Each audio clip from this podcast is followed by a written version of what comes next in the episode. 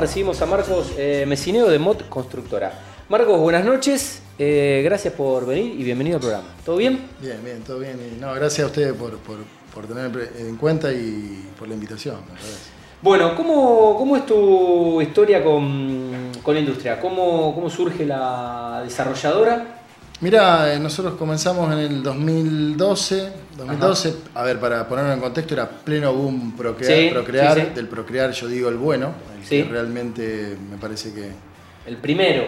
Primero de todo, que digamos, permitió que mucha gente Mucha gente. laburante llegue a, tener una casa grande, porque los procrear de hoy con 4 millones de pesos que daban, la verdad que era. No haces nada. O tenías mucho y te ayudaba un poquito o, o nada. En aquel momento, bueno, era una posibilidad de una financiación del 70%. Había mucha demanda de- del rubro y bueno, nosotros decidimos lanzarnos con mucho éxito en Funes, Roldán, eh, digamos, donde también hubo un boom inmobiliario. Un, un crecimiento en los últimos 15, 20 años. Sí, no, pero pensá que del 2008 al 2009 se aprobaron muchos desarrollos y el crédito permitió que a lo mejor alguien con la expectativa de no construir a corto plazo terminó embarcándose porque el procrear representó una posibilidad. A mí, por ejemplo, yo construí mi casa de esa manera. Ajá. Eh, estoy en Funes City. Ajá. Digo, fue una, una oportunidad económica que permitió que mucha gente Sí, trabaje. Te digo, yo por decirte de Funes City que conocía mucho el barrio, tenías 1.200 personas entrando y saliendo todo el día del barrio. Eso me parece que hoy no hay fábricas que manejen esa cantidad de personal, o muy poquitas en el país. Ajá. Es decir, cuando la, la construcción funciona, se mueve mucho. Derrama. Y no solo de nuestro rubro, sino también de el kiosco que vende la gaseosa, el que vende cual. sangre milanesa, autos todo el día dando vuelta por los barrios vendiendo, hielo, botellas congeladas. Se, genera un, un círculo virtuoso muy lindo. Me parece que fue una, una buena etapa en, en lo que es nuestro rubro puntualmente. Eh, Marcos, bueno, una empresa joven, eh, poco más de 10 años, hoy cómo, cómo está compuesta. Bueno, no, seguimos con la misma composición societaria, exactamente igual.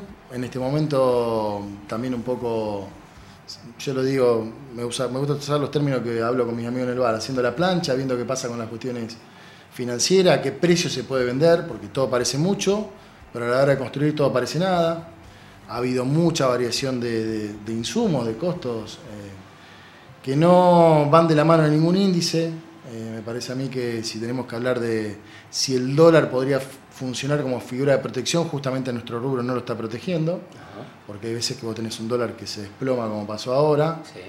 Eh, aunque vi que el muchacho anterior lo, lo toma como un buen índice, a nosotros que tenemos que protegernos y defender el poder de compra, bueno, vamos con un 20-25% menos en dólares Claro, a comprar al proveedor y los precios que siguen subiendo claro.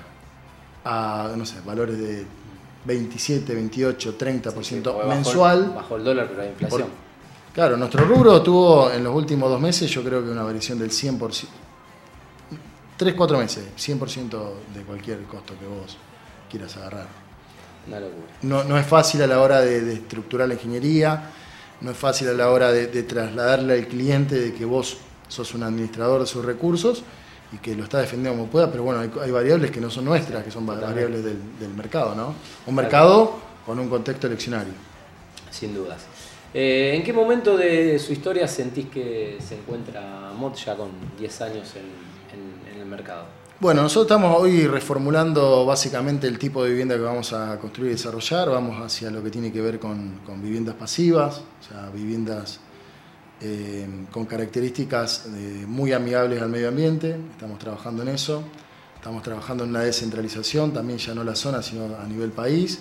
Y, y tra- trabajando y modelando un formato industrializado de excelente calidad, digamos. Nosotros le Bien. decimos línea elite, que es una de las líneas constructivas que tenemos nosotros. Ok. Eh, Marcos, desarrollan el proyecto, hacen la dirección, ejecutan la obra y mm, ustedes comercializan los, los proyectos. Sí, nosotros eh, tenemos la, la- la posibilidad de, de- Trabajamos de manera flexible, porque a veces. Nos encontramos con clientes que tienen la posibilidad de facturar eh, materiales y les sirve por su actividad, Ok. facturará. Es, es decir, mostramos la flexibilidad de que los materiales los trabaja el cliente, solo mano de obra. Es decir, en ese sentido, desde el desarrollo, en trabajar el proyecto que va... ¿Se adaptan a la, a la- a la particularidad o a la, a cuestiones del proyecto? Es que eso es Argentina. Sí, Eso es eh, justamente, bueno, sí, tratar de, sí, de- puede adaptarse. De entender la situación puntual, cada familia viene con una situación puntual, con un proyecto en la cabeza, con una realidad económica y bueno, vemos de ponernos espalda con espalda y trabajar en alguna idea que sirva para que el, proyecto llegue del, punto A al punto B y, bueno, sin resignar calidad. Eh, nosotros tenemos un sistema constructivo en lo tradicional también que no, nunca tuvimos ningún tipo de problema de los clásicos, la humedad de cimientos, estructurales, o sea, defendemos mucho nuestro sistema y bueno, eh, nos ha traído muy buenas experiencias en ese sentido. Bien, mencionaste la palabra elite, es un poco eh, la palabra que define los, los proyectos, los desarrollos. Sí, nosotros, nosotros queremos siempre dentro del mejor precio llegar con la mejor terminación, eh, le explicamos al cliente cada parte del proceso, eh, entendiendo que obviamente está hecho por recursos humanos, está el factor humano siempre en el medio, pero siempre tratando de hacerle entender el porqué de, la materialidad que se va a emplear, el, porqué del proceso constructivo en sí, y bueno, que el cliente en todo momento tenga un ida y vuelta con nosotros para, que sepa que es lo mejor que podemos ofrecerle dentro de ese rango de precio. El producto Elite, lo que tiene, nosotros tenemos un producto Elite con muy buena terminación, a muy buen precio, teniendo en cuenta que ahora estamos hace un mes dos meses sin precio, que lo que decía al principio, pero con muy buen precio y, que ya sea para el cliente de vivienda propia o el cliente que quiera una renta inmobiliaria de mañana vender la propiedad o algo, le, permite tener buenos márgenes. ¿no? Muy bien. Em, ¿Cuál es el nicho de mercado preferente para ustedes? Si es que hay un nicho de mercado o si es que hay un cliente que se repite. Mira, el, cliente que ha aparecido mucho últimamente es el cliente que está trabajando para el exterior desde Argentina, eh, recibiendo dólares. Y bueno, como posibilidad de resguardo, se vuelca el ladrillo como una posibilidad de volcar ese billete. Eh, es, algo que se nos ha repetido mucho en los últimos dos años. Y después, bueno, obviamente la, la familia joven, la familia de treinta y pico, cuarenta y pico de años, primer vivienda, y sobre todo en barrios periféricos, en ciudades periféricas, no barrios, no son barrios de Rosario. Eso te iba a preguntar, ¿cuál es el, radio de alcance logístico de ustedes? ¿Hasta dónde? y están desde todo lo que tiene que ver con Gran Rosario, Polo Ester, eh, tenemos Zavalla, Pérez, Roldán, eh, Ibarlucea, San Lorenzo, Baigorria. Cubrimos todo lo que es la periferia de Rosario sin ningún tipo de problema. Eh, no deja de ser un gran problema el tema logística, sobre todo a la hora del recurso humano, pero lo defendemos bastante bien. ¿Cómo analizás eh, bueno, un poco el, mercado inmobiliario?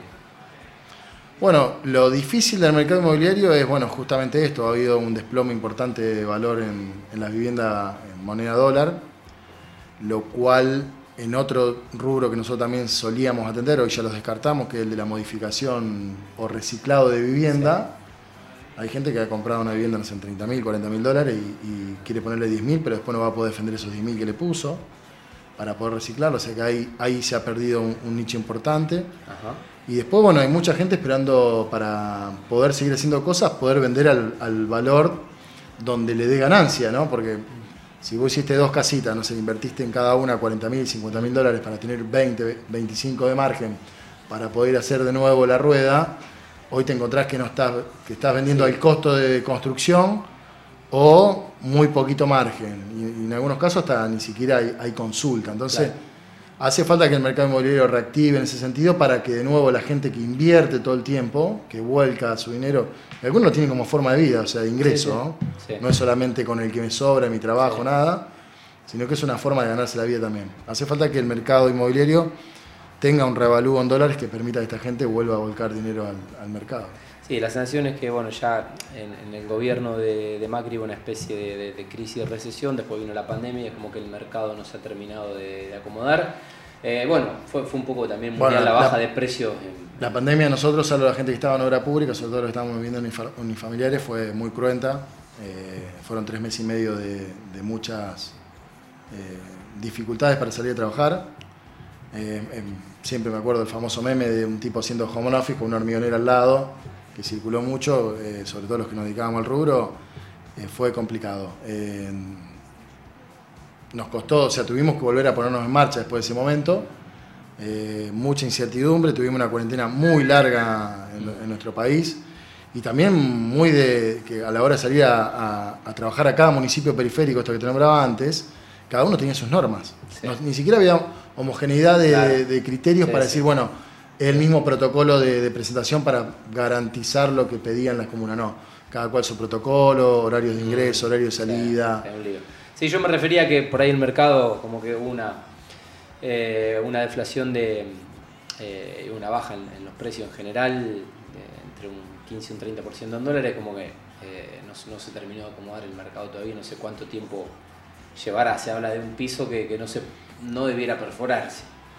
Y bueno, pero yo creo que tiene que ver justamente con, esto que está pasando, de lo, volvemos al tema dólar, el, dólar tiene que tener una trazabilidad, defina lo que se define ahora, capaz que mañana ya no hablamos más de, cotización de dólar, todavía creo que nadie sabe bien qué va a pasar con todo eso, pero sí tiene que haber una trazabilidad, eh, digamos, previsible, digamos, para uno poder defender la plata del cliente que confía para que vos le hagas la casa, no hay ni más ni eso, hay gente que viene con el ahorro toda su vida, y vos tenés montones de cuestiones que atender. Son muchísimos rubros los que trabajamos nosotros mm.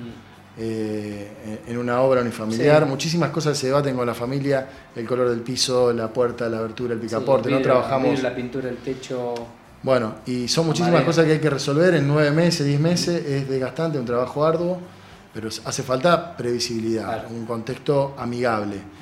Eh, y que esa variación del dólar de existir o no, no sabemos qué va a pasar en el futuro, reitero, acompañe medianamente lo que tiene que ver los índices de inflación. Hoy creo que sí, tenemos que manejar por valores de, en dólar o en peso o inflación, el dólar está atrás de la inflación tranquilamente. El de hoy, por ejemplo, capaz que el de 1250, 1300 estaba a la par, pero también sufrimos después el aumento por flete, por combustible, por gremio, por es muy complejo. Hace falta, me parece, una vara que organice. Fíjate que ese procrear del que yo te hablo, que nos permitió a nosotros ingresar, hasta que Kisilov devaluó en el 2014, al principio había un mercado acomodado. Vos tenías un dólar blue que iba subiendo, un oficial que iba subiendo paulatinamente, pero iban con una brecha pareja, como no sé.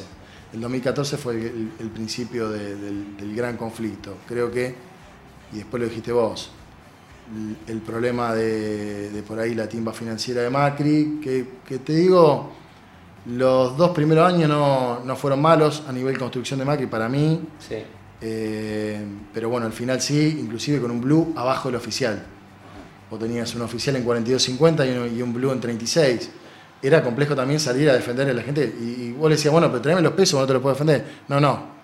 Que el cliente que podía pagarte en pesos o en dólar te venía con el dólar porque le convenía el dólar. Entonces, eh, es, una gran lucha eh, la, que damos los, los del gremio, la gente de la construcción.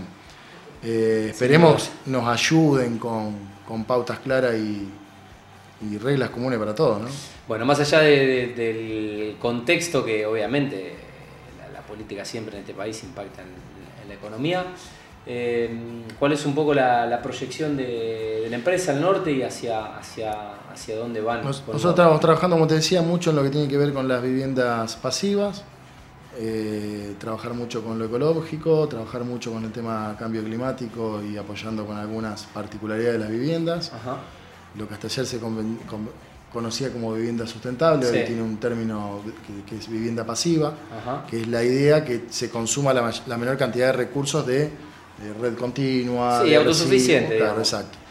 Eh, y bueno, los, horizontes eh, posibles de inicio son Córdoba, San Luis, también con este tipo de vivienda, y en comunidades, ¿no? establecidas en barrios eh, puntualmente de desarrollo urbanístico. Bien, se están expandiendo vamos haciendo todo, somos gente que, o sea, así como eh, te estaba diciendo cosas malas, estamos todo el día pensando a ver qué podemos hacer para innovar, qué podemos hacer para llegar, y bueno, es lo que nos gusta, nos apasiona, tenemos que hacerlo más allá de todo el contexto. ¿no?